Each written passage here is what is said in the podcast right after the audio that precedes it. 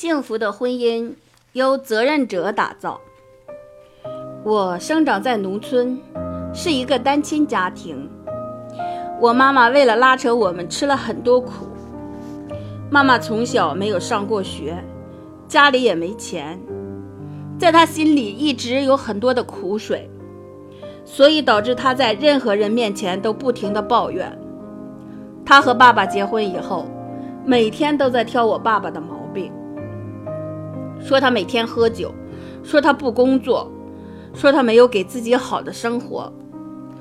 我爸爸每天面对这样一个女人，最后终于受不了了，他选择了离家出走。我从小看到妈妈的艰辛，发誓长大以后一定要带给她好的生活，所以我一直很努力工作。但是，连我自己都没有觉察到，我在。生长在这样一个爱抱怨的家庭，也继承了妈妈爱抱怨的性格。我感觉全世界都是欠我的。结婚以后，这种爱抱怨的性格极大的破坏了我的婚姻。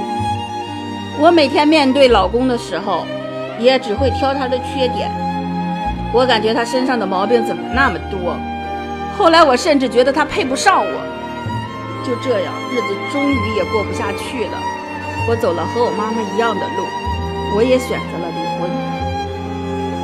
离婚以后，我自己带着孩子也很苦恼。我不知道我的生活为什么会变成这样。我付出了很多，但是我得到了什么呢？别人的家庭都有爱他的父母、老公和孩子在身边，为什么我没有？为什么上天对我这么不公平？后来，终于有一天，我悟到了一个道理：不是上天对我不公，不是别人都对不起我，而是我自己始终是个受害者，而不是责任者。我要先改变自己，一切都是我的问题，让家庭过得更好是我的责任，而且我要让我的孩子也变成责任者，不能让孩子重蹈我的个家庭的分裂往往都是从抱怨开始的。如果家庭成员之间总是相互抱怨、相互埋怨，那么这个家庭就危险了。抱怨就像一个病毒一样，可以从内部瓦解任何一个坚固的团体。我们身边有很多受害者，甚至我们自己就是个受害者。那么一个人为什么会去抱怨别人呢？从人脑的三套软件来看。受害者和责任者在价值观板块和能力板块都没有问题，是信念板块出了问题。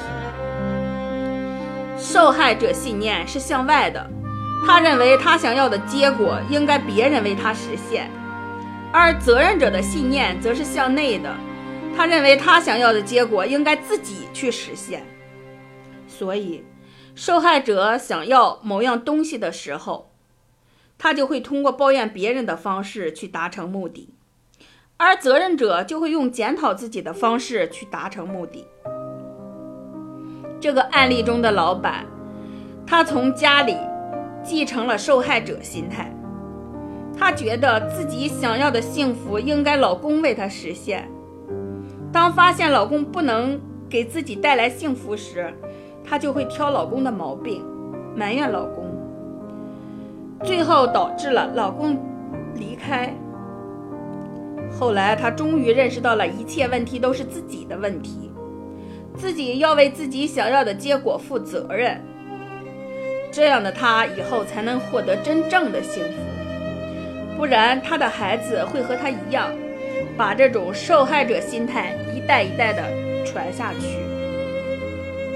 一个人只有转变成责任者心态时，他才会拥有新的生命，不然他一辈子都会生活在痛苦之中。不仅他累，和他一起生活的人也累。对方做多少都是应该的，对方做什么他都不会感恩。如果不杀死这个病毒，一个人就会和幸福、快乐绝缘。